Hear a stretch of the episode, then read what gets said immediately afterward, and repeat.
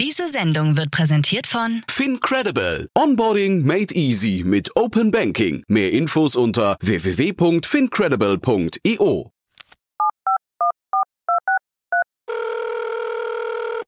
Hey, listen, I need some money. What do you need the money for? I've got a business proposition for you.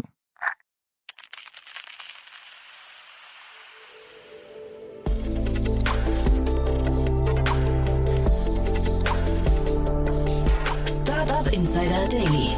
VC Talk. Die angesagtesten Investoren im Porträt. Herzlich willkommen zurück zu Startup Insider Daily. Mein Name ist Jan Thomas und wie vorhin angekündigt, Gabriel Matuschka ist bei uns, Partner von Fly Ventures. Und ihr habt es gerade am Intro schon gehört, es geht um das Thema VCs, um Investoren. Wir stellen hier Investoren vor, die man kennen sollte, die wichtigsten Investoren in Deutschland oder im deutschsprachigen Raum. Und in dieser Folge geht es um Fly Ventures. Wer oder was sich dahinter verbirgt, das erfahrt ihr sofort. Aber noch kurz der Hinweis auf das Gespräch vorhin. Torben Rabe war bei uns zu Gast, der Country Manager von Konto. Wir haben vorhin gesprochen über eine 486 Millionen Euro Runde. Das Unternehmen ist 4,4 Milliarden Euro wert, ist eine Finanzlösung für Unternehmen und ich glaube wahrscheinlich für viele von euch ganz spannend, sich das mal anzuhören, denn das Unternehmen ist natürlich gerade auf Erfolgskurs. Das, wie gesagt, findet ihr, wenn ihr in unserem Feed ein bisschen zurückgeht auf das Gespräch vorhin. Es lohnt sich, kann ich euch versprechen. Und damit genug der Ankündigung. Jetzt kommen noch kurz die Verbraucherhinweise und dann kommt Gabriel Matuschka von Fly Ventures. Werbung.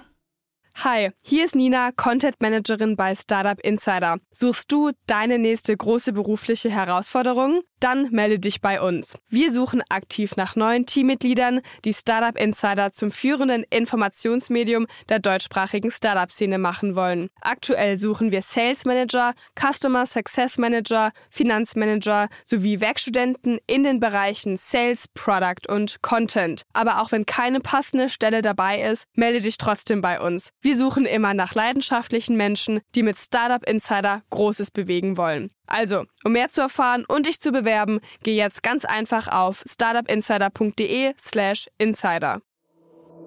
Startup Insider Daily. VC Talk.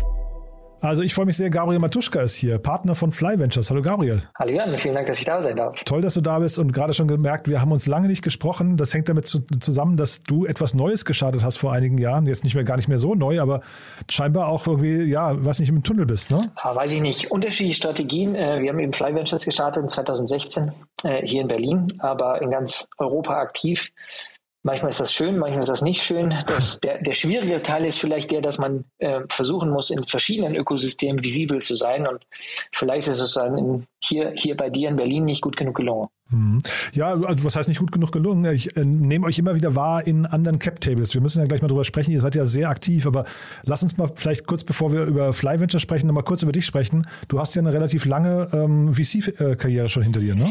Äh, richtig, ich bin irgendwann so ein bisschen aus Versehen in, in Venture Capital gelandet. Das, das war so ganz klar etwas, was ich niemals machen wollte. cool. ähm, und äh, dann begann ich äh, für Partec Ventures ein Büro in Berlin aufzubauen. Und das war kurz nachdem die hier Brands for Friends an eBay verkauft hatten und ähm, wir hatten unsere Company an, an, an einen mini kleinen Exit an Brands for Friends gehabt damals, kannte die so ein bisschen daher und hatte das dann für die ein paar Jahre gemacht und das hat auch großen Spaß gemacht, fand ich sehr interessant. Ich glaube, das war damals so einer der ersten oder ich glaube sogar der erste ausländische VC, der, der in Berlin in, in Berlin ein Büro aufmachen wollte. Das war wahrscheinlich so 2008, 2009, ne? oder wann, über welche Zeit? 2010, 2010 genau, 2010, ja. 2011 so. Ähm, ähm, so richtig 2012 dann formaler und das hat Spaß gemacht, aber irgendwann für mich gemerkt, mir macht mit Abstand am meisten Spaß Seed Investing und ich möchte das eigentlich nicht so gerne in einem Multi-Stage-Fund machen, als wo man viele verschiedene Strategien parallel nebeneinander hat, sondern in einem sehr, sehr fokussierten Seed-Only-Fund äh, hier in Berlin und das haben wir dann mit Fly gemacht. Mhm. Genau, und jetzt, wir machen ja diese Podcast-Reihe jetzt, um mal so ein bisschen die Unterschiede von einzelnen VCs ähm, herauszuarbeiten. Und da seid ihr jetzt sehr, sehr spannend. Du sagst gerade schon Seed, ähm, ihr, nennt, ihr nennt euch Micro-VC. Und der Terminus ist zum Beispiel neu hier in dem Podcast. Den können wir vielleicht erstmal kurz erklären zur Einordnung, wie ihr euch da aufstellt. Klar, sehr gerne. Ich glaube, das ist was, was es in Amerika schon eine ganze Zeit gab. Wie so viele Sachen in, in Venture Capital kommen die dann so mit vier, fünf Jahre Verspätung äh, herübergeschwappt. Ähm, also in Amerika gab es, glaube ich, schon eine Menge, äh, eine Menge VC-Funds, die sub 100 Millionen groß sind. Und ich glaube, lange Zeit war das so die offizielle, inoffizielle Definition für was ist Micro-VC, Mhm. nämlich Fonds, die unter 100 Millionen sind. Und damit gehen natürlich auch ein bisschen Strategien in Phasen einher. Mhm. Ähm, aber sub 100 Millionen ist ja in Deutschland, da ist Deutschland dann eben doch anders als Amerika, ist ja schon ein bisschen üblicher, glaube ich fast. Ne? Also wir haben jetzt, wir sind immer wieder mal Fonds, die ein bisschen kleiner sind. Genau, und, und vielleicht ist die Definition dann aus Amerika nicht so ganz passend, weil es immer so ein bisschen größer war und vielleicht ist das dann eben so um die 50 Millionen. Auf jeden Fall mhm die sicherlich von ihrem Fondsvolumen her nicht so sind wie HV Capital und eine Menge anderer, mhm. auch ein paar von den neueren Funds oder den Funds, die typischerweise auch Series A's gemacht haben. Mhm. Und jetzt hört man raus, du bist da so deinem Herzen gefolgt, hast gesagt, Seed macht dir großen Spaß, ähm, ist aber doch zeitgleich auch die, ich weiß nicht, die hochriskanteste Phase, ne? weil im Seed-Bereich, also ich stelle mir immer Investing äh, als VC immer so ein bisschen vor wie so ein Roulette-Tisch und man fängt irgendwie im Seed-Bereich mit 36 äh, Variationen an, dann geht man irgendwie so lange auf die Felder, kommt vielleicht vielleicht auf 12 war und dann irgendwann ist man im, im Late Stage nur noch bei Schwarz und, und, und Rot. Ähm, das heißt, die Chancen äh, zu gewinnen werden immer höher in der späteren Stage und die Chancen zu verlieren immer, sind am Anfang immer höher. Warum jetzt gerade für dich Seed? Äh, also zum einen ist es so, je nachdem, wie man fragt, kriegt man auch auf diese erste Annahme schon unterschiedliche Antworten. Aha. Es gibt äh, Leute, die die, äh, glaube ich, eine sehr gute Datenbasis haben auf Investieren in, in VC-Funds, ne? also ein, ein Level drüber. Mhm. Und da gibt es durchaus welche, die sagen, dass die, die Mortalitätsrate in Seed, in A und in B-Funds fast gleich ist. Kann man sich eigentlich immer von außen gar nicht vorstellen, aber scheint für Leute, die viel da sehen, ähm, so gewesen zu sein. Ich glaube auch, dass diese Sachen sich natürlich so ein bisschen verschieben. Ihr habt bestimmt in ein paar von anderen Gesprächen, die ihr hier schon hattet, ja auch darüber geredet, wie kompetitiv A-Runden geworden sind mhm. und wie mhm. groß sie alle geworden sind. Und wenn alle so ein bisschen früher gehen, vielleicht ist das Risiko ja gar nicht mehr so unterschiedlich. Aber mhm. ja, klar, äh, ich, ich würde sagen, was mit Sicherheit stimmt, ist, dass wir natürlich in so einer ganz frühen, sehr rohen Phase investieren. Ne? Also da ist halt einfach vieles, vieles noch nicht da. Und ich glaube, das ist was, was das sicherlich spezieller macht, in, in, in Pre-Seed oder Seed zu investieren. Mhm. Und wenn du jetzt gerade von der Mortalitätsrate sprichst, äh, wenn die gleich groß wäre, dann ist aber, wenn ich dann richtig äh, kombiniere, die Upside für euch deutlich höher. Das heißt, ähm, weil im Seed-Fonds ja der Einstieg deutlich günstiger ist, also in der Seed-Phase der Einstieg günstiger ist und dann aber auch die Upside dadurch hinten raus höher, ne? Genau, das ist das das Versprechen, das wir unseren LPs machen und auch mit Sicherheit das, an was wir glauben. Und natürlich ist das auch mathematisch einfach so, weil wenn wir in auf vier, fünf, sechs Millionen Pre-Money-Bewertungen in Companies investieren und dann, die dann eine Milliarde groß sind, dann, dann ist das, äh, ist das sicherlich äh, ganz, ganz solide in der Upside. Mhm. Aber dann zeitgleich, ähm, und vielleicht kannst du das mal erläutern, wie das dann bei euch ist. Ähm, man hat ja immer dieses Dilemma, dass man als Fonds dann auch pro Rata mitgehen möchte. Ne? Und das ist ja wahrscheinlich dann bei euch aufgrund der Größe irgendwie auch limitiert. Also zumindest die Menge an Runden, die ihr mitgehen könntet, ohne zu verwässern, oder? Ganz genau. Also wir machen Series A's noch mit, also so typischerweise die erste große Runde nach uns. Ähm, auch da ist es manchmal so, dass so Series A-Runden häufig mal 20 Millionen groß sein können jetzt dann ist das schon schwierig, da so komplett sein Prorata zu machen. Auf der anderen Seite überwiegt sicherlich die Freude, dass eine Company äh, so viel raisen kann, mhm. mehr als dass wir nicht unser Prorata machen können. Aber grundsätzlich ist unser Versprechen, wir machen in A-Runden noch mit und in B-Runden können wir gar nicht mehr nachlegen. Erwartet aber auch nicht unbedingt jeder Founder von uns, dass wir das, dass wir das täten. Mhm. Und wenn wir jetzt mal also wir haben gerade schon gesagt, Europa ist euer, äh, sagen wir, Gesamteuropa ist euer Turf und jetzt ähm, vielleicht mal thematisch, ähm, weil die, die Themen, die ihr investiert, scheinen mir auch sehr, sehr unterschiedlich zu sein, ne?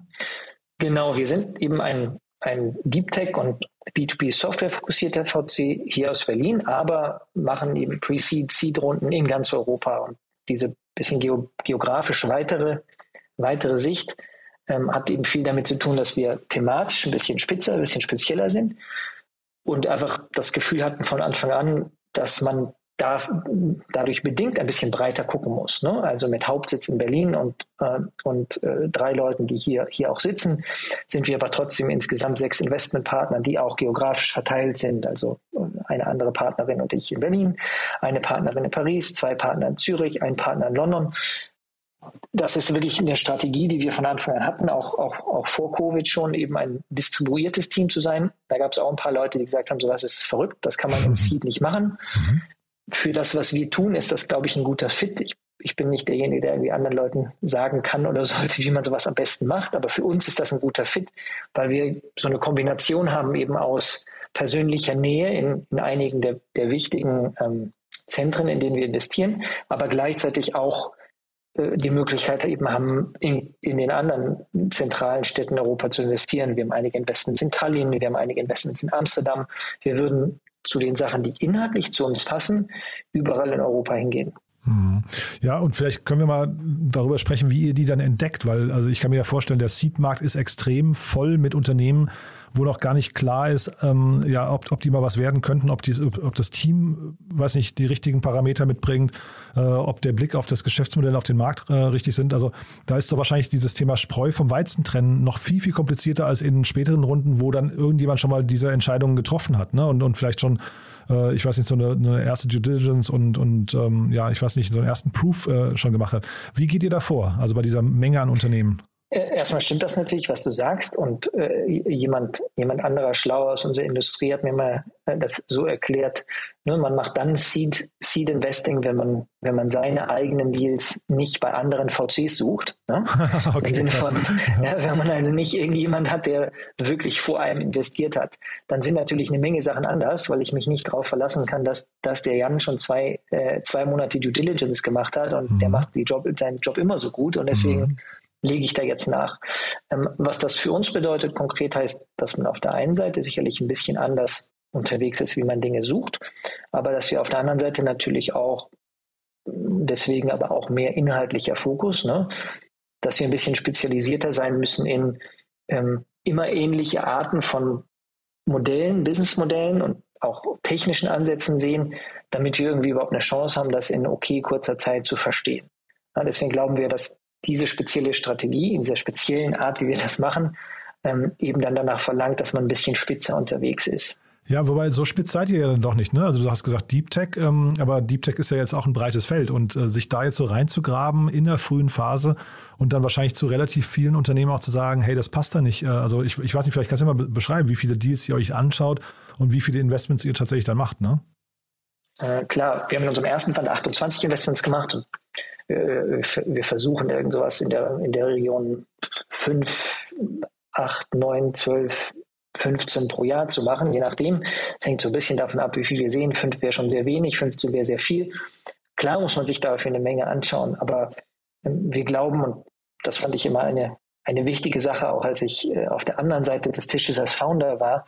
Ähm, wir glauben, man kriegt auch sehr viel Liebe von, von, von Foundern, wenn man irgendwie sehr schnell sagt, hey, das ist ein spannendes Thema, aber das ist nichts, was wir machen. Mhm. Oder wenn man sehr rasch weiß, dass es eben Bereiche gibt, die man sich grundsätzlich gar nicht anschaut. Und, und klar, Deep Tech heißt in Wirklichkeit gar nichts mehr, bin ich total dabei. Der Begriff ist so, wird jetzt für alles verwendet. Ähm, wenn wir darauf gucken, dann heißt das, ist irgendeiner von uns bei Fly kann ich zu Team gleich noch ein bisschen was erzählen, aber ist irgendeiner bei uns bei Fly so, dass er sieht oder weiß, was da technisch passiert. Also wir haben sehr viel in ähm, Applied Machine Learning gemacht. Das sind Sachen, die wir kennen, die wir verstehen, weil mein Co-Partner Frederik Bergenlied viel solche Sachen bei Google gemacht hat. Wenn du mit einem Android-Telefon redest und das, das ist Schrott, weil das nicht, nicht funktioniert, also das Siri auf, auf Androids, das war immer mal Frederiks Schuld. Der hat das mal als so ein versprengtes Team gestartet, als drei Leute in Zürich anfingen zu gucken, was passiert eigentlich, wenn wir mit einem Google Home oder mit einem Android-Telefon reden. Bedeutet, es gibt bestimmte Themen, zu denen hat er sicherlich anders einen technischen Zugang. Und glaube ich auch, dass Founder irgendwie respektieren, dass man dann versteht, wie NLP oder Applied Machine Learning funktioniert. Das heißt aber auch, es gibt Sachen rechts und links. Zum Beispiel gibt es ja immer mehr Firmen, immer mehr VCs, die die früh in so diesen, diesen Überschnitt zwischen Biotechnologie und, und Software investieren. Das ist was, was wir ein bisschen weniger machen, weil zumindest aktuell niemand, niemand bei Fly einen tief genugen Bio-Hintergrund hat. Also wir sind da recht trennscharf zu uns intern. In diesem Jahr stimmt tatsächlich äh, sehr wustigen Deep Tech Begriff, unter dem alles Mögliche liegt. Für uns ist das sehr, sehr klar, auf was verwenden, verwenden wir Zeit und nicht. Und für uns ist deswegen auch sehr, sehr klar, zu welcher Art von Founder wir sagen, hm, super spannendes Thema, verstehen wir leider gar nicht, mhm. können wir euch nicht helfen. Und das passiert relativ früh, höre ich gerade raus. Ja, das heißt, ja. ihr wisst, ihr habt einen frühen Filter. Aha. Äh, sehr spannend, ja. Und dann aber vielleicht trotzdem mal bei den Themen, bei denen ihr euch auskennt. Ähm, also ich finde es erstmal total gesund, wenn man auch sagen kann, man steht für bestimmte Themen, für andere nicht. Aber also zeitgleich vielleicht damit verbunden die Frage, entwickelt sich das bei euch nochmal? Also würdest du auch sagen, da kommen nochmal Themenfelder dazu, wenn ihr vielleicht euer Team nochmal ausbaut? Und dann andersrum bei den Themen, in die ihr investiert, äh, vielleicht können wir da gleich mal durchgehen und mal überlegen, oder kannst du mal beschreiben, wie der Prozess abläuft? Also wann ihr dann tatsächlich sagt, wir gehen dann immer weiter und bis hin zum Investment und wo ihr vielleicht trotzdem unterwegs aussteigt? Ja, also das entwickelt sich als Thema immer weiter und, und ich glaube auch oft ist es gesünder, wenn man über das, was wir machen, äh, für diese ganzen Dinge gibt es oft leider keine schönen deutschen Begriffe. Aber deswegen ist es manchmal gesünder, über das, was wir machen, auch als Frontier Tech zu, zu beschreiben, weil, weil das, glaube ich, eher darauf hinweist, dass das eben eine, eine sich bewegende Grenze ist. Ne? Die mhm. Sache, die gerade Frontier ist, die gerade neu ist, die, die verschiebt sich.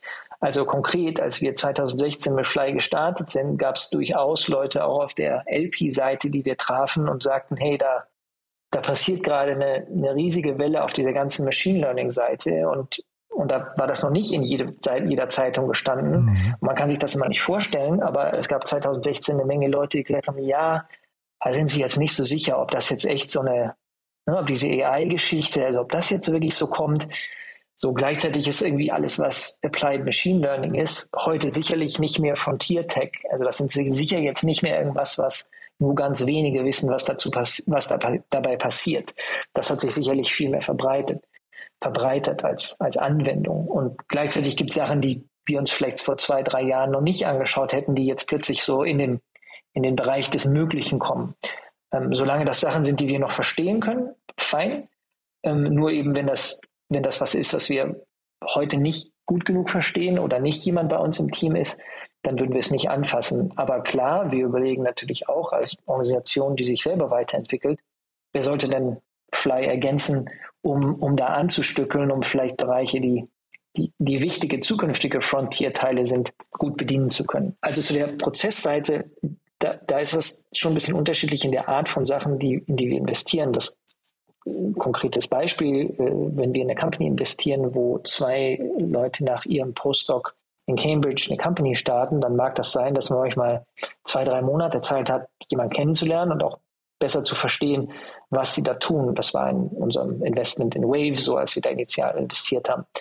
Da ist auch manchmal noch eine Phase dabei, wo, wo Founder erst selber rausfinden, was sie da genau machen wollen. Aber gleichzeitig sind wir natürlich in einem hochdynamischen Umfeld unterwegs, wo es auch Fälle gibt, wo jemand was sehr Technisches macht oder gerade in B2B-Software, was so ein bisschen mehr Mainstream ist, wo auch wir halt einfach nur drei, vier, fünf Tage Zeit haben, um eine Entscheidung zu fällen. Die Prozesse dahinter sehen natürlich irgendwie komplett unterschiedlich aus. Ne? Ähm, äh, ist nicht so, dass es immer besser ist, wenn man ganz viel Zeit hat, aber für manche sehr technische Sachen ist das manchmal ganz schön. Ich hätte fast erwartet, dass in eurem Segment, in der, in der Stufe, in der ihr unterwegs seid oder auch der Prozess, wie du ihn gerade beschreibst, dass der nicht so kompetitiv ist wie in späteren Runden, oder? Es hängt sehr von Geografien ab. Also weil wir eben recht viel auch in Paris gemacht haben, mal recht viel in London gemacht haben. Wenn man da, wenn man da Companies anschaut, die, die ein bisschen mehr Konsens sind, dann ist das schon auch in Seed sehr kompetitiv. Ähm, es ist sicherlich für uns eben deswegen auch attraktiv, in Companies in Amsterdam zu investieren, weil es einfach viel weniger lokale Spieler gibt. Ähm, wir haben ein paar sehr spannende Seeds in, in Amsterdam gemacht, wo es eben nicht so ist, dass sich 60 Leute auf den Füßen stehen und wo das lokale Ökosystem auch nicht stark genug ist. Ähm, also, aber gibt es durchaus und ich glaube, ganz viele spätere Funds drücken auch immer mehr in diesen früheren Seed-Markt rein. So frei von Competition ist das mit Sicherheit nicht. Ja, und, sag mal, und wie läuft das dann bei euch? Also ihr müsst ja wahrscheinlich dann irgendwie dafür sorgen, dass ihr auch eine starke Marke habt ne? und dass die Leute überhaupt, euch überhaupt auf dem Schirm haben, wenn sie in der frühen Phase was raisen wollen. Oder äh, also habt ihr viel Inbound oder müsst ihr auch quasi auf die Suche gehen, tatsächlich thesengetrieben vielleicht sogar und sagen, hey, wir suchen jetzt mal in äh, ganz Europa nach dem, ich weiß nicht, ja, nach, der, nach dem nächsten Deep Tech-Thema in irgendwie Bereich XY. Das kann ja völlig egal sein, aber äh, geht ihr, geht ihr quasi mit, mit Suchaufträgen auch raus?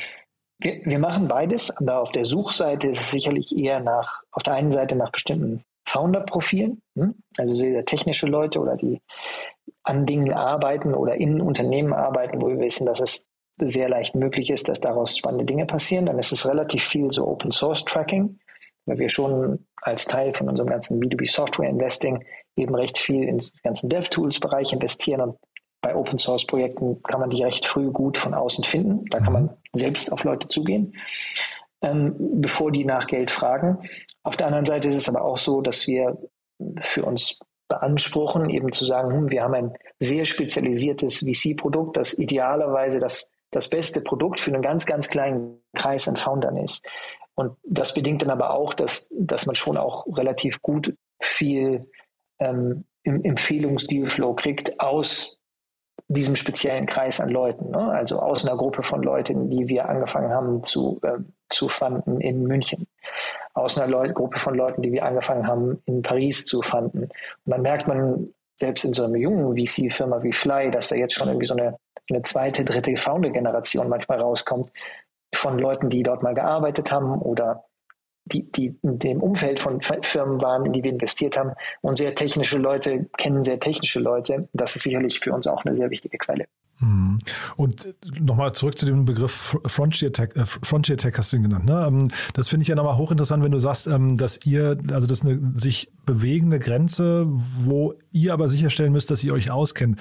Ich hätte jetzt gedacht, dass das total kompliziert ist, weil irgendwie die technischen Strömungen heutzutage, die technische Entwicklung so rasant ist und, und äh, so viele neue Themen dauernd auf den Schirm kommen, dass man als VC gar nicht sich darauf verlassen kann, dass man irgendwie äh, ja, ich weiß nicht, die Expertise in einem bestimmten Bereich so weit hat, dass man da auch zukünftig irgendwie, ähm, weiß ich, verlässliche Aussagen dazu treffen kann, oder?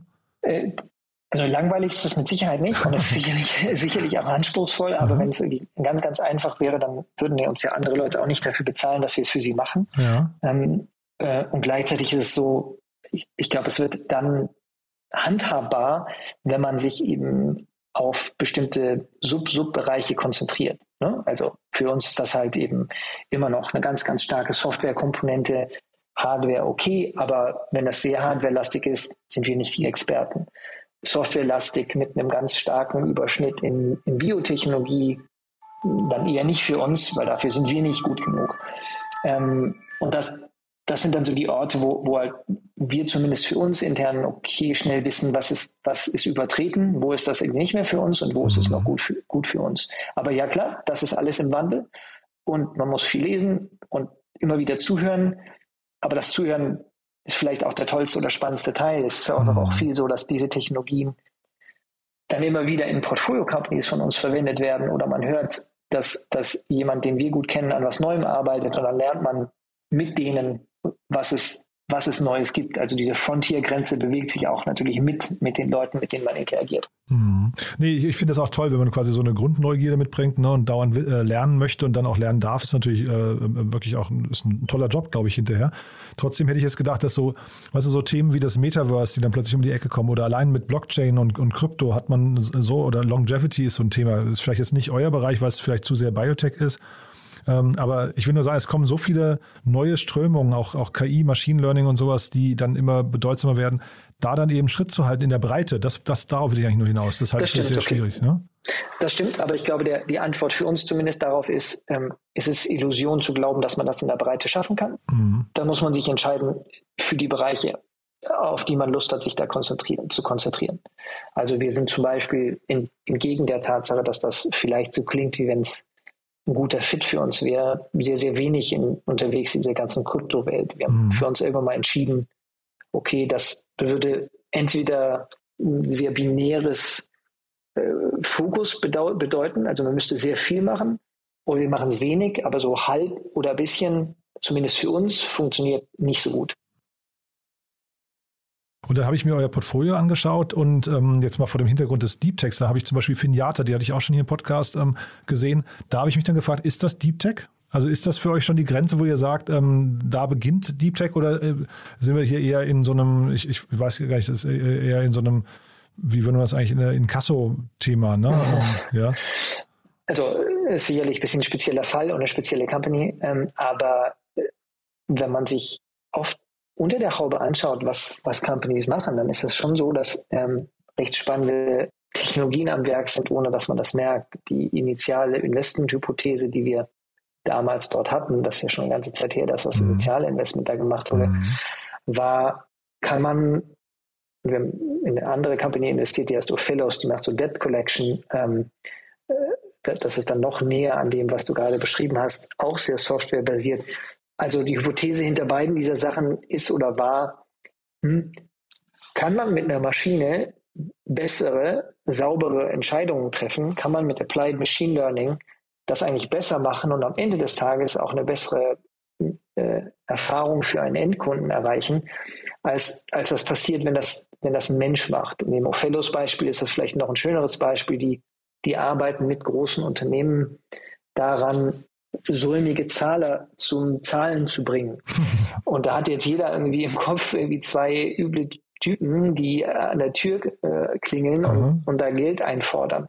Die haben aber festgestellt, dass, dass das so ist, dass viele Menschen, die säumig sind, durchaus bereit wären, peu à peu zu zahlen, wenn man sie wenn man sie nicht nervt und wenn man ihnen nicht ein schlechtes Gefühl dabei gibt. Und interessanterweise kann man das da gibt es irgendwie sogar viel Forschung dazu, haben wir auch nicht gewusst, haben wir erst gemerkt, als wir das uns tiefer angeschaut haben, kann man viele dieser Prozesse automatisieren, wie, wie man jemanden anfragt, wann man jemanden anfragt, dass man ihm mit einer Maschine interagieren lässt und sagt, hm, wir können einen Zahlplan finden, weil man einfach auch aus diesem, diesem komischen, üblen Gefühl in der Interaktion mit einem Menschen, vor dem man so ein bisschen sich bloßgestellt fühlt, äh, anscheinend in der Interaktion mit einer Maschine da leichter zurechtkommt.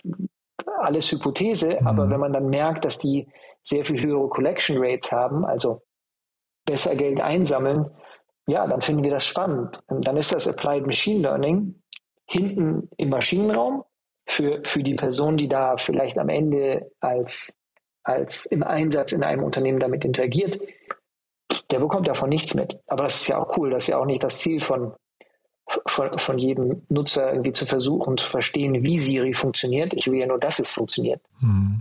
Klingt nach einem perfekten Exit-Kanal für, für Klarna, ne? also das Klarna, die man übernimmt, mhm. für die mhm. ganzen, ganzen säumigen, säumigen Schuldner, die sie jetzt vielleicht haben, da bei ihrem Buy Now Pay Later Modell.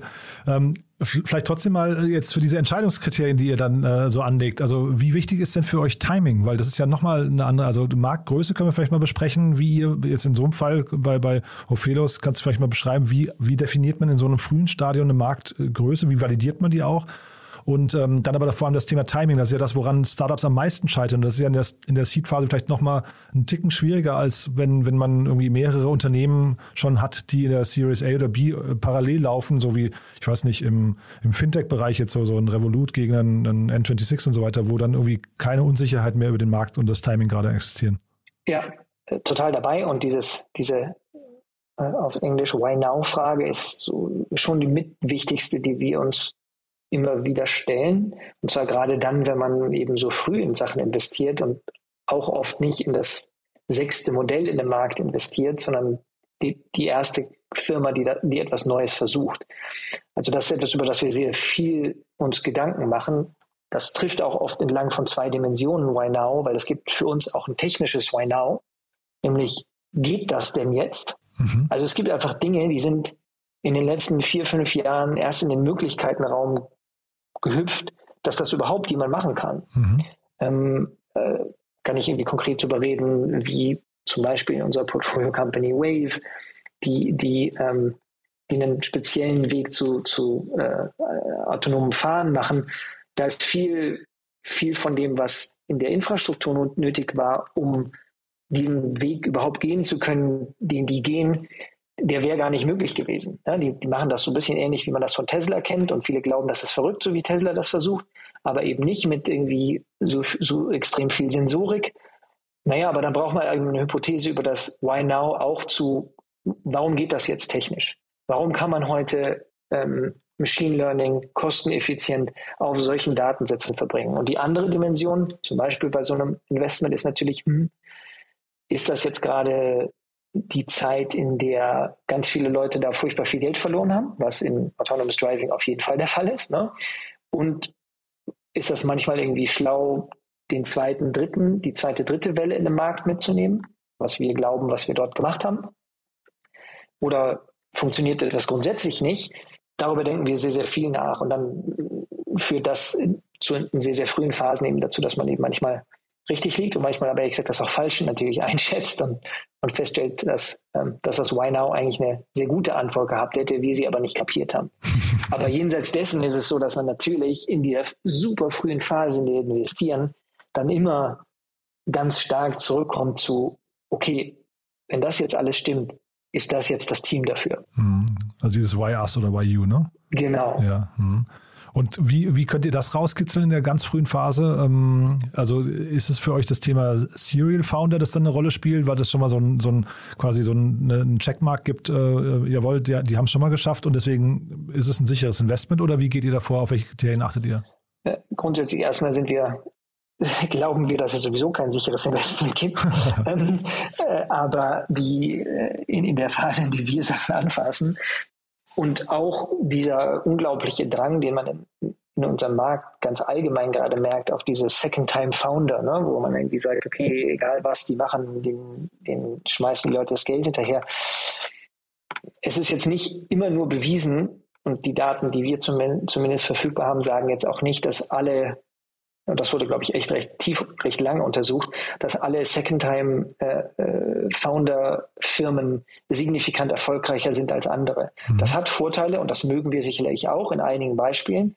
Aber es gibt auch Bereiche, wo, wo das weniger zentral ist. Eine Sache, über die wir uns viel Gedanken machen, ist oft, wie viele Jahre hat jemand schon auf einem Problem verbracht, gedanklich? Mhm. Es kann ja sein, dass, dass du und ich unseren Postdoc in einem Bereich gemacht haben und wir ganz spezifisches Domänenwissen aufgebaut haben, mhm. das wir jetzt in der Company gießen, dann sind wir vielleicht First-Time-Founder, aber wir sind vielleicht schon fünf Jahre auf einem Problem unterwegs. Das ist für uns mindestens genauso wichtig. Mhm. Ja, finde ich, finde ich hochinteressant. Lass uns vielleicht mal diesen, diesen, diesen Bereich von Wave hier nochmal, das Beispiel nochmal durchgehen, weil das finde ich, ich habe mir das gerade mal parallel angeguckt. Da seid ihr ja ganz früh rein und das ist ja jetzt eine, eine mega coole Entwicklung eigentlich. Ne? Ähm, wann beginnt denn für euch der Moment, wo ihr sagt, ähm, ihr, ihr glaubt an das, also ihr glaubt natürlich mit dem ersten Investment, aber ihr, wenn, wann man glaubt, das Unternehmen hat es geschafft. Ähm, also ist das jetzt hier in dem, in dem Fall von Wave schon der Fall oder würdest du sagen, die brauchen noch ein, zwei Jahre?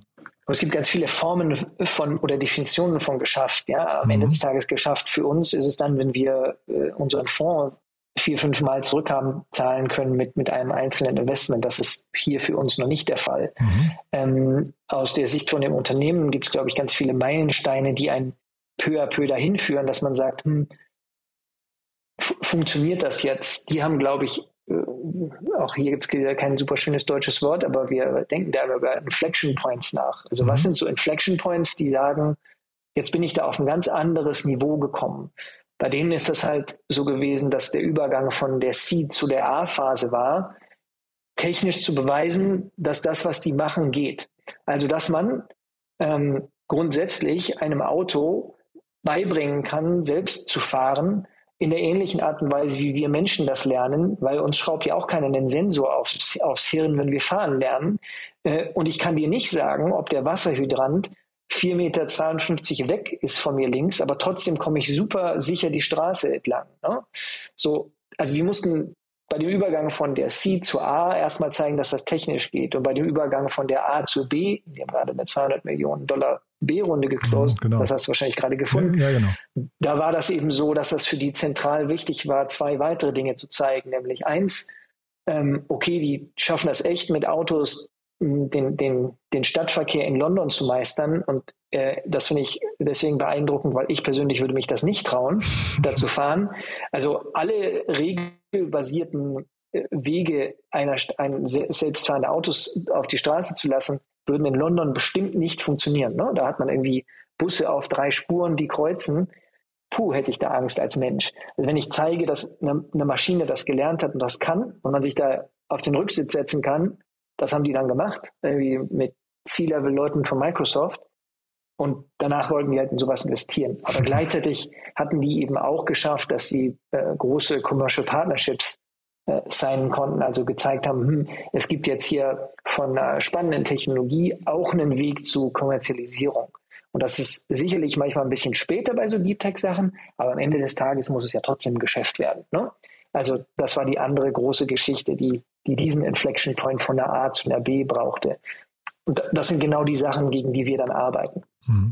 Und also jetzt wart ihr da ganz früh dabei. Ähm, die haben sich für euch entschieden. War das für euch schwierig? Also äh, lauft ihr auch Gefahr ab und zu mal, dass ihr noch, ich weiß nicht, zu unbekannt seid oder dass andere Faktoren wichtig sind ähm, als die, die ihr mitbringt? Also äh, war das jetzt hier Glück, dass ihr da dieses Investment machen konntet oder ist das für euch schon, wenn ihr da irgendwo rein wollt, dann ist euer Ruf mittlerweile so, dass ihr da auch reinkommt?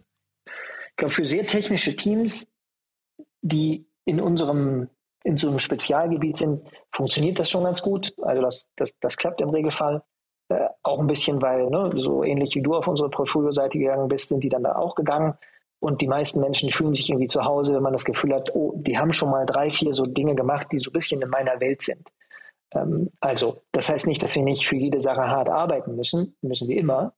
Aber da, das funktioniert für Founder in unserem speziellen Bereich da ganz gut, wo das sicherlich kompetitiver ist, ist so bei ein bisschen breiteren, generalistischeren B2B-Software-Sachen, da, da, muss man sicherlich ein bisschen mehr für kämpfen. Hm.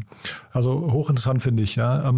Mit so einem Unternehmen, wie, wie, vielleicht kannst du nochmal beschreiben, wie eure Zusammenarbeit mit so einem Unternehmen dann, also jetzt habt ihr früh investiert, was haben die im Lauf der Zeit von euch, was, was sehen die von euch, welche Mehrwerte bringt ihr und also seid ihr zum Beispiel an der Gestaltung der weiteren Runden beteiligt oder lasst ihr die, also es gibt ja auch Unternehmen, die gerne in Ruhe gelassen werden, ne? also wie sehr involviert ihr euch da? Ja, äh, super wichtige Frage. Also wenn man es von hinten aufzäumt, eine der wichtigsten Sachen, die wir für unsere Portfoliofirmen erreichen müssen und versuchen zu erreichen, ist, dass man oft sehr spezialisierte Follow-on-Investoren in der Series E bekommen muss. Die sind in vielen Fällen für die Sachen, die wir machen, nicht in Europa. Also das war bei Wave auch so. Das hat ein Fund gemacht aus San Francisco, die heißen Eclipse, die kennen jetzt hier nicht so viele Leute. Mhm. Die haben aber halt eben schon 15 Robotics Investments gemacht wenn du danach mit so jemandem arbeitest und so ein bisschen virtuell den, den Staffelstab an die übergibst, ja, als, als Seed-Investor, dann ist das für uns sehr, sehr gut, weil ich eben weiß, oh, die haben diese nächste Phase in genau dieser Art von Unternehmen schon ein paar Mal geschafft. Also sehr viel unserer Arbeit ist am Ende von der Phase, auf die wir fokussieren, darauf ausgelegt, hm, wie finde ich dann einen sehr spezialisierten Follow-on-Investor. Das sind nicht immer nur US-VCs. Ähm, es gibt auch ein paar Leute in Europa, die viel so Sachen machen, aber im Regelfall ist es auch in den großen Funds immer nur ein spezieller Partner, der die Sachen macht, die wir machen. Wir haben drei Co-Investments mit Bolderton, aber das ist dreimal der gleiche Partner dort und nicht Zufall, sondern das ist die Person, die in Bolderton, glaube ich, am, am ehesten die Themen macht, die, die für uns deckungsgleich sind. Also das ist am Ende, am Ende von unserem unserer Investmentphase, diesen ersten 18, 21 Monaten sicherlich das Wichtigste. Und am Anfang, wenn man ganz ehrlich ist, das ist halt eine echt, äh, wir, wir, nennen das immer jetzt eine messy period. Ne? Also das ist eine Zeit, da sind halt, das ist, da gehen Leute oft von zwei, drei Foundern zusammen an einem Tisch zu vielleicht hoch bis 15, 20 Mitarbeiter. Und da passieren ganz viele komplexe Dinge, da passiert aber auch ganz viel triviales Drama. Und wir haben so die Erfahrung gemacht, dass man da sehr da sein muss, wenn die einen brauchen, aber die auch manchmal irgendwie vier, acht Wochen in Ruhe lassen soll, mhm. wenn sie einen gerade nicht brauchen. Und das gilt halt immer so ein bisschen zu timen, dafür ein gutes Gefühl zu haben. Und konkret ist es jetzt weniger so, dass irgendjemand dort von uns irgendwie Hilfe braucht, wie er seine Technik in den Griff kriegt, ist es im Regelfall so, dass wir mehr Zeit darauf verbringen, wie, wie so frühe Versuche von, von Go-to-Market funktionieren. Ja, macht ja auch Sinn, wenn man mit sehr technischen Leuten arbeitet, ist das, das, was sie weniger können oder wo sie vielleicht weniger Erfahrung haben, häufig alles, was mit, mit dem Arbeiten mit ersten Kunden zu tun hat. Also das ist inhaltlich sicher das, was wir Post-Investment am meisten machen. Aber finde ich ja spannend, dann ist wahrscheinlich ein, wirklich ein großer Teil eurer Arbeit auch äh, Netzwerkpflege in die späteren Runden rein, ne? dass, ihr, dass ihr bei solchen Ganz VCs extrem, wie ja. Eclipse oder sowas dann äh, auf dem Schirm seid und auch ein, vielleicht so ein, was ich, so ein Vertrauen schon aufbaut. Ne? Ganz, ganz extrem, genau. Ja. Und wie viele, also das ist ja auch nur, äh, ihr seid, du hast vorhin gesagt, lass uns mal über das Team für euch nochmal sprechen. Du hast gesagt, ihr seid sechs äh, Partner insgesamt, ne, verteilt auf vier Städte, wenn ich es richtig verstanden habe. Mhm da sind ja auch begrenzte Ressourcen hinterher. Ne? Ähm, das heißt, ihr könnt ja jetzt wahrscheinlich nicht hunderte solcher, solcher Netzwerkbeziehungen irgendwie intensiv pflegen, oder? Nee, kann man nicht, aber braucht man wahrscheinlich auch nicht. Äh, ich glaube, es ist so, dass man zu verschiedenen Bereichen verstehen muss, hm, wer ist, wer ist dafür gut, mhm. wer, wer macht da was. Und das Gute ist, die Leute dort, wenn man jetzt irgendwie so ein paar US-VCs anschaut, ähm, die, die ja alle zunehmend versuchen, auch in Europa zu investieren, die melden sich ja auch ein bisschen bei einem. Die kriegen ja auch ein bisschen mit, hm, wer macht denn die Dinge, auf die wir, für die wir Interesse haben, hm. wer macht die denn in der frühen Phase hm. hier?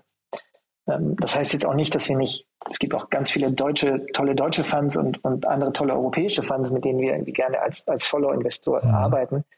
Aber äh, wir müssen nicht nur hinter denen herrennen, sondern die, die machen ja auch Arbeit und die haben im Regelfall ja viel größere Teams also das, das kriegt man schon hin mhm. in, in diesem sehr fokussierten Bereich. Mhm. Und diese sechs Partner, das ist erstmal, weiß, also vielleicht kannst du noch mal kurz beschreiben, so, so ein Fonds, wie finanziert er sich eigentlich? Ich kenne das jetzt so, dass das gibt es eine Management-Fee und dann gibt es, glaube ich, immer noch mal irgendwie, äh, weiß nicht, ähm, was sind das eigentlich für, für, für Provisionen, die dann noch mal im Erfolgsfall äh, funktionieren? Geht das bei so einer, geht diese Rechnung ähm, bei einem kleinen Fonds überhaupt auf? Also mit klein meine ich jetzt bitte nicht despektierlich verstehen, ne? aber mit Micro VC meine ich das jetzt äh, einfach von der, von der Dimension her. Nee, ist eine ganz berechtigte Frage. Ähm, klar ist das sicherlich ein bisschen anders. Also äh, es gibt, gibt sicherlich immer mal wieder Leute, die, wenn die wüssten, für, wenig, für, für wie wenig Fixgehalt wir hier arbeiten, die, die diese, dieser Tätigkeit nicht nachgehen würden. Mhm. Ähm, auf der anderen Seite ist es jetzt auch nicht so, dass wir äh, glauben, dass man äh, ne, dass, dass alle Menschen, die unter 300.000 Euro im Jahr verdienen, äh, irgendwie ein schlechtes Leben haben. Äh, also das sind nicht unsere Gehaltsstufen, sondern das ist das, was, glaube ich, oft in anderen VCs so ge gesagt wird, was bezahlt würde. Also long story short, wir kommen schon zurecht, ähm, aber ja klar, äh, wir sind sicherlich viel mehr, äh, da haben viel mehr Anreiz daraus oder dafür, ähm, daran zu verdienen, dass wir unseren LPs Geld verdienen. Ne? Also mhm. wie, wie, ganz viele bekommen wir eben 20 Prozent der, der Rendite ab einem bestimmten Punkt, ähm, die wir für unsere LPs erwirtschaften. Und in so kleinen Funds wie unseren gibt es ja manchmal so, gibt es auch in größeren Funds allerdings auch, gibt es manchmal so noch so ein Arrangement, dass wenn man mehr als dreimal das Geld zurückgezahlt hat, man, man dann darüber hinaus 30 Prozent von diesem Teil bekommt. Mhm. Daran kann man an so einem kleinen Fund okay gut verdienen. Und wenn man ganz ehrlich ist, ist es natürlich auch so, dass es schon ein bisschen leichter ist, ein 35 Millionen Vehikel oder jetzt unser zweiter Fund ist 53 Millionen mhm. Vehikel äh, dreimal zurückzuzahlen als ein 400 Millionen Euro Vehikel. Ja? Also ich glaube, es vielleicht am Anfang ist man ein, bisschen sparsamer und wenn man es gut macht, ist man, wird man hinten raus dafür belohnt. Mhm. Und genau das ist so ein bisschen auch die Frage. Das heißt, ihr habt jetzt euren zweiten Fonds und damit ist quasi für euch schon mal der Proof und ähm, was ist die Beweisführung erbracht, dass dieses Modell für euch funktioniert. Sonst hättet ihr quasi den zweiten Fonds nicht fast genauso groß, also jetzt äh, anderthalb Mal so groß wie den ersten Fonds gemacht, ne? Genau, für uns ist das das richtige Modell. Und wenn wir irgendwann auf unseren dritten Fonds wechseln, vielleicht irgendwann nächstes Jahr oder sowas, das ist die Idee, dann, dann, dann wird sich das jetzt auch nicht über 100 Millionen wegbewegen, ist mhm. zumindest unsere heutige Vermutung. Also ja, wir finden diese Phase und diese Art zu arbeiten gut. Und mit den Dingen, die so passiert sind, die letzten zwei Jahre, gibt's, schaut das auch so aus, als ob das ganz gut funktioniert. Aber wenn man mhm. ganz ehrlich ist, ähm, die letzten zwei Jahre haben wahrscheinlich für die allermeisten VCs sehr gut funktioniert. Also äh, muss man immer so ein bisschen vorsichtig sein, ob man glaubt, dass das äh, nur an der eigenen tollen Leistung liegt oder auch so ein bisschen daran liegt, dass sich einfach ein, ein Markt sehr positiv entwickelt hat und dann geht es vielen gut dabei. Ist ein bisschen Demut angebracht, ne? Aber trotzdem, wahrscheinlich sind ja die, die Entwicklungen für euch jetzt gerade äh, in doppelter Hinsicht spannend, ne? Also wahrscheinlich wird es ja auch so sein, dass ihr zum Teil recht früh investiert habt, also keine Ahnung, 2017, 2018 oder sowas, wo die Bewertungen noch nicht so durch die Decke gegangen sind und jetzt wird ja, jetzt, jetzt, jetzt kommen halt plötzlich die Tigers und was weiß ich was, Coutus um die Ecke und, und zahlen halt horrende Bewertungen. Das spielt euch doch total in die Karten, oder? Ähm, das ist sicherlich nicht schädlich für das, was wir tun, wenn, wenn man sehr früh investiert, ja. Ähm, allerdings auch hier, ne, das, das ist ja alles, äh, das ist ja alles artifiziell, was wir da sehen oder mhm. beobachten. Mhm. Also irgendjemand, der da irgendeine horrende Bewertung zahlt, solange wir das nicht äh, realisiert haben für uns, heißt das halt mhm. noch gar nichts. Ähm, mhm. Ich glaube auch, dass es viele, da könnte man jetzt irgendwie viele Podcasts damit füllen, ja, aber ich glaube, dass es auch viele Enttäuschungen da in dieser Reise geben wird, ne? weil viele von diesen sehr hohen Bewertungen werden auch deshalb gezahlt, weil, weil Folgeinvestoren die Erwartung haben, dass viele Firmen jetzt 10 Billionen, 10 Billionen groß werden können, also 10 Milliarden, mhm. wird aber nicht jede und die werden recht schnell das Interesse verlieren, wenn eine, eine Company in Anführungsstrichen nur 400 Millionen groß wird. Das ist aber ein bisschen zynisch, ne, weil für die allermeisten Unternehmer, wenn ihnen noch 30, 40 Prozent, 50 Prozent von der Company gehört, ist eine Company, die sich für 400 Millionen verkauft, ein doch recht großer Erfolg. Mhm, total. Also, nun, ich habe so ein bisschen das Gefühl, dass wir da, dass wir da alle gerade in so einem, in so einem Zuckerrausch sind. Muss man ein bisschen gucken, was, was passiert und wie das für alle zu Ende geht. Na, ich glaube, die Public Markets ähm, sorgen ja gerade schon ein bisschen für eine Erdung. Ne? Hat man so das Gefühl, dass da jetzt so die, die Erwartung, weil hinterher reden wir ja über Bewertungen, die ja irgendwann mal an der Börse oder, oder in einem Börsenäquivalent ähm, bezahlt werden müssten. Ähm, und wenn das nicht mehr gegeben ist, dann werden vielleicht auch die Runden jetzt früher wieder ein bisschen, bisschen runtergestuft. Ne? Bestimmt, genau. Aber ich meinte nur auch diese Dimension, die zu tun hat mit, was ist, was ist Erfolg Was ist und wann Erfolg, sind die ja. anderen Investoren in der Company zufrieden mit dem Mhm. Erfolg. Mhm. das hat halt auch viel zu tun. Ne? Wir haben zwei Exits an Facebook gehabt aus unserem ersten Fund. Das waren kleine Akquisitionen, also relativ kleine Mhm. Akquisitionen. Die eine davon ist, glaube ich, Public.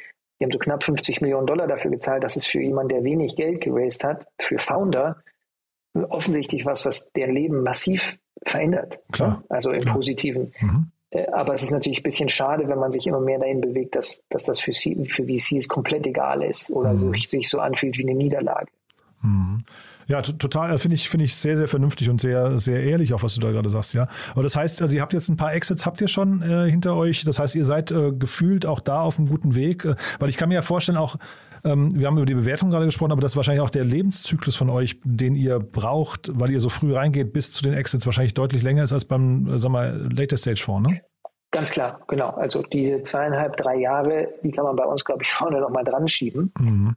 ähm, weil, weil das oft so ist, dass, dass wir eben vielleicht durchaus zwei Jahre brauchen, bis jemand irgendwie große Folgenrunden Mhm. Genau. raisen kann und oder soll. Ja, es gibt auch viele Fälle mittlerweile, wo wir, wo es die Möglichkeit gibt, vorher schon Geld aufzunehmen und wir so denken oder auch manchmal den, das Feedback geben, hm, seid ihr euch sicher, dass ihr dafür schon bereit seid? Mhm. Also, Aber das aber heißt, ja klar, ja, man muss Geduld mitbringen. Wollte ich gesagt, ihr müsst euch zur Geduld äh, dann, dann die ganze Zeit Ja. zwingen. Ne? Und äh, sorgt das auch mal für schlechte Stimmung? Also ich meine, äh, ich kann mir ja vorstellen, ähm, was ich, äh, keine Ahnung, wenn, wenn man einmal oder zweimal im Jahr einen, einen Exit feiern kann, das hebt natürlich die Stimmung, aber wenn man jetzt vielleicht mal zwei Jahre hat, ich, ich kenne jetzt bei euch die Details nicht, aber wenn man mal zwei Jahre hat, wo man keinen Exit feiern kann, aber einfach darauf hofft, dass es in fünf Jahren dafür umso mehr gibt, das kann ja natürlich auch schon ein bisschen zur Demotivation führen, oder?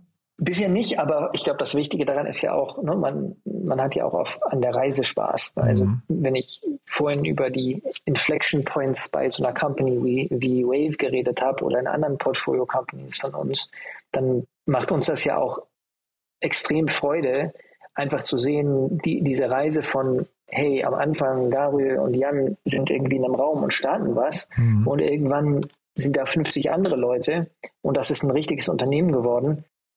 So, zumindest uns gibt es extrem motiv viel Motivation zu erleben, wie, wie, diese, wie diese Übergänge stattfinden, ja, auch wenn das vielleicht noch fünf, sechs Jahre dauern mag, bis das jemand mal gu- gut oder groß verkauft. Weil wir ja auch nicht irgendwie nur, nicht nur gegen so einen Verkauf arbeiten, sondern eben auch ganz stark, deswegen meinte ich vorhin, ne, Folgeinvestoren, ganz großes Ziel, ganz wichtige Aufgabe für uns, die, die besten möglichen Folgeinvestoren zu finden. Und die selbst finde ich eben auch nur, wenn ich diese Übergänge hinbekomme, wenn ich, wenn ich das erlebe. Also wir sind sehr happy, wenn, wenn, wenn Portfolio-Companies von uns da einen großen Schritt weiterkommen. Das Mhm. motiviert uns massiv jeden Tag.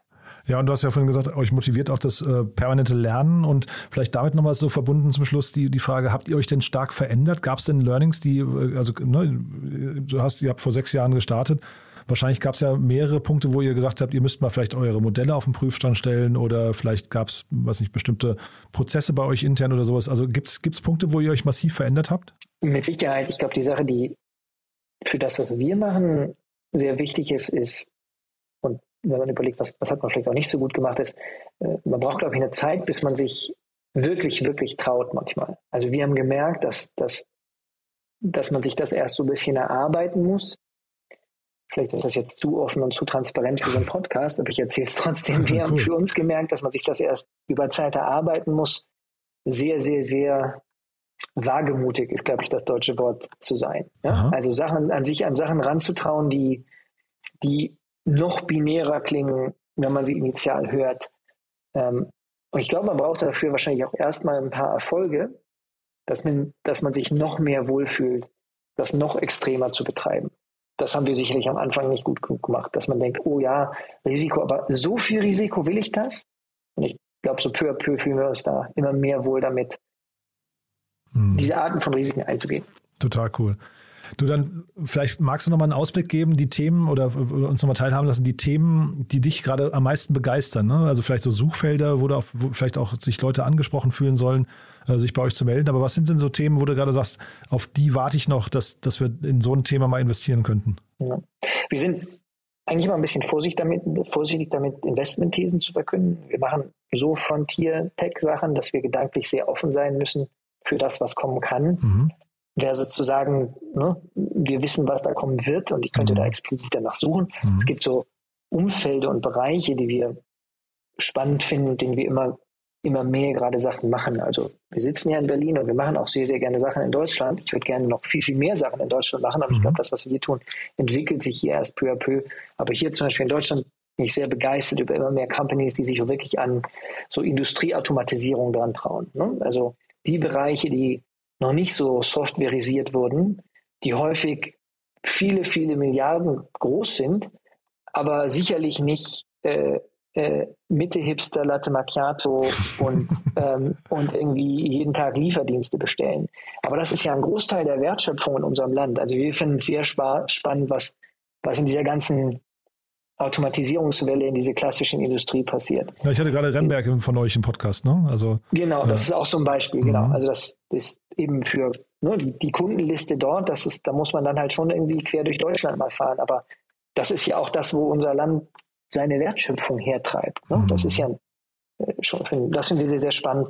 Wir sind immer noch sehr, sehr begeistert von, von der ganzen Reihe Applied Machine Learning Sachen, also viel Applied Computer Vision.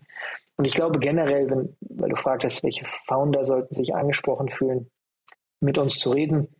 Ich, ich glaube, jeder, der denkt, oh, ich glaube, die meisten VCs, mit denen ich reden könnte, werden nicht verstehen, was ich mache, dann sind wir genau richtig. Super.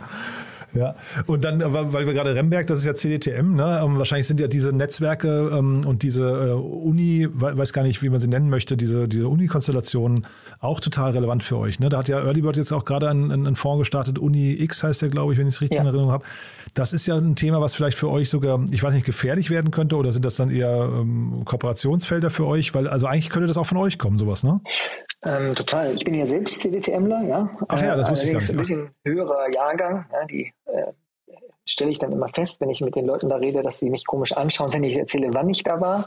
ähm, aber ja, ich, wir glauben, dass das toll und spannend ist, nah zu diesen Institutionen zu sein. Wir glauben nicht, dass man unbedingt immer dafür ein spezielles Vehikel braucht. Ich gesagt, wir sind schon das spezielle Vehikel dafür. Mhm. Ähm, Genau, also und ich glaube, je mehr Leute das versuchen, desto besser. Das war mhm. so ein mhm. bisschen ja mein, mein Eingangspunkt, zu sagen, oh, da gab es noch gar nicht so viele Leute, die das machen und damit gab es auch noch gar nicht so viele Erfolgsgeschichten. Also je mehr Leute das versuchen, desto besser freuen wir uns über jeden, der da, der da auch reingeht. Ähm, wir müssen ja auch irgendwie Leuten an, immer noch, auch wenn man denkt, ja, aus dem CTM, da kam jetzt Personio und Stylight und sonst was alles raus, mhm. aber dass wir immer noch immer noch wenig relativ zu dem, was, ähm, was über äh, 20, 30, 40, 50 Jahre aus Stanford kam. Mhm. Relativ mag das viel sein, auf, aufgrund der geringen Zahl der, der, Studenten, aber wir stehen ja immer noch am Anfang, dass man sagt, hier, das ist so eine zweite, dritte Generation an, an großen Firmen daraus entstanden. Also bin total da passiert noch viel. Mhm. Wir, sind, wir freuen uns, dass das passiert und jeder, der da beiträgt, umso besser. Ja, ja, ich frage mich auch beim CDM immer, das ist so eine Erfolgsformel eigentlich, dass man das nicht irgendwie öfters noch kopiert in Deutschland mhm. und versucht, das irgendwie so als Blaupause zu begreifen. Ähm, das, das könnte, glaube ich, auch Potenzial für andere Unis noch haben. Ne? Wäre schön, ja. ja. Also wir haben das auch versucht, an anderen Unis immer wieder, also auch gezielt nach Companies zu suchen. Auch irgendwie mit den ganzen, viele, viele spannenden Forschungen in Deutschland findet ja auch den Fraunhofer mhm. äh, Instituten statt und sowas. Aber um ganz ehrlich zu sein, diese Arten von Companies, fällt uns zumindest immer noch sehr viel leichter aus Oxford und Cambridge zu finden mhm. als hier. Und ich glaube nicht, dass es daran liegt, dass wir so signifikant döver sind hier. Ich glaube, das liegt so ein bisschen daran, dass wir immer noch nicht so richtig gut in diesem Transfer sind. Und ja, klar, sowas wie so CDTMs sind, glaube ich, sehr gute Vehikel, um diesen Transfer zu ermöglichen, ne? weil man eben vielleicht Leute aus ein bisschen verkropft nur aus so einem Lab rausbekommt und die reden früh mit jemand anderem. Und mir hat das damals enorm viel gegeben als Student. Ich hatte gehofft, du sagst jetzt vielleicht, ich weiß nicht, Aachen oder Karlsruhe oder Darmstadt oder sowas, ne? Dass man halt zumindest so ein bisschen noch die Hoffnung hat, dass wir eben nicht nur ins Ausland schielen müssen mit den Deep Tech-Themen. Ja. Ja. Nee, geben tut es das schon. Mhm. Also wir haben uns viel am Kit angeschaut in, in Karlsruhe. Ich schaue mir jetzt gerade eine echt spannende Company aus, der, die letztlich aus der RWTH kommt, ähm, mhm. an, aber es ist jetzt noch nicht so in der Masse, glaube ich. Und nochmal, ich glaube, einige, ein guter Grund für uns ist, es gibt immer noch nicht so Zalando-like Erfolgsgeschichten in großer Menge mhm. aus diesen technischen Unis. Mhm. Und ich glaube, dass du Erfolg braucht Erfolge. Mhm. Also wir brauchen einfach ein paar mehr, die das da durchschaffen und irgendwann mal aufhören, dass wir sagen, ja, da, aber da gab es ja mal SAP. Das ist ein mhm. bisschen peinlich. Ne? Ja. So im Jahr ja. 2022. Nee, finde ich, also finde ich, eure Mission gefällt mir total gut, äh, Gabriel. Finde ich auch toll zu hören, dass ihr auf so einem guten Weg seid. Und muss auch tatsächlich sagen, jetzt habe ich gerade eben ein bisschen ketzerisch gesagt, ich hätte mir Darmstadt, Karlsruhe und Aachen gewünscht, aber ich finde ja auch den europäischen Ansatz eigentlich äh, total begrüßenswert. Wir, wir, gerade in der heutigen Zeit wünscht man sich ja, dass man viel weniger über Ländergrenzen nachdenkt. Ne? Also Ganz genau. So fühlen wir uns auch. Wir sind irgendwie alle eins. Ne? Und wahrscheinlich schaffen wir das als Europa gemeinsam und nicht, wenn wir diese, diese äh, Länder oder manchmal sogar Städtewettbewerbe beginnen. Ja, München versus Berlin. Ja, ja. Braucht kein Mensch. Ne? Also außer vielleicht die jeweiligen Bürgermeister. Genau. cool, du. Dann haben wir, glaube ich, einen sehr, sehr schönen Ritt jetzt gerade gehabt. Äh, äh, Gabriel, haben wir denn was Wichtiges vergessen? Äh, nö, glaube ich nicht. Vielen Dank ja. für deine Zeit. Ja, ebenso. Vielen, vielen Dank. Und dann, ja, ich freue mich auf ein Update demnächst wieder, wenn es große Neuigkeiten gibt bei euch. Ne? Sehr gerne. Alles Gute. Bis dann. Tschüss. Werbung. Hi, hier ist Moritz, Marketing und Growth Manager bei Startup Insider. Wenn du über die verschiedensten Themen immer auf dem neuesten Stand sein möchtest, dann empfehle ich dir auf jeden Fall unsere Newsletter auszuprobieren. Von unserem täglichen Morning Briefing Startup Insider Daily zu unseren themenspezifischen Newslettern wie Krypto und Web3, Investments und Exits oder KI Kompakt bist du mit unseren Newslettern immer top informiert. Falls du interessiert bist, kannst du dich jetzt ganz einfach kostenlos anmelden und zwar unter startupinsider.de/slash insider. Startup Insider Daily VC Talk. Die einflussreichsten Akteure der Investorenszene im Porträt. So, das war Gabriel Matuschka von Fly Ventures. Damit sind wir durch für heute. Ich hoffe, es hat euch Spaß gemacht. Wenn dem so sein sollte, wie immer die Bitte, empfehlt uns gerne weiter. Dafür schon mal vielen, vielen Dank und ja, ansonsten euch einen wunderschönen Tag und hoffentlich bis morgen. Ciao, ciao.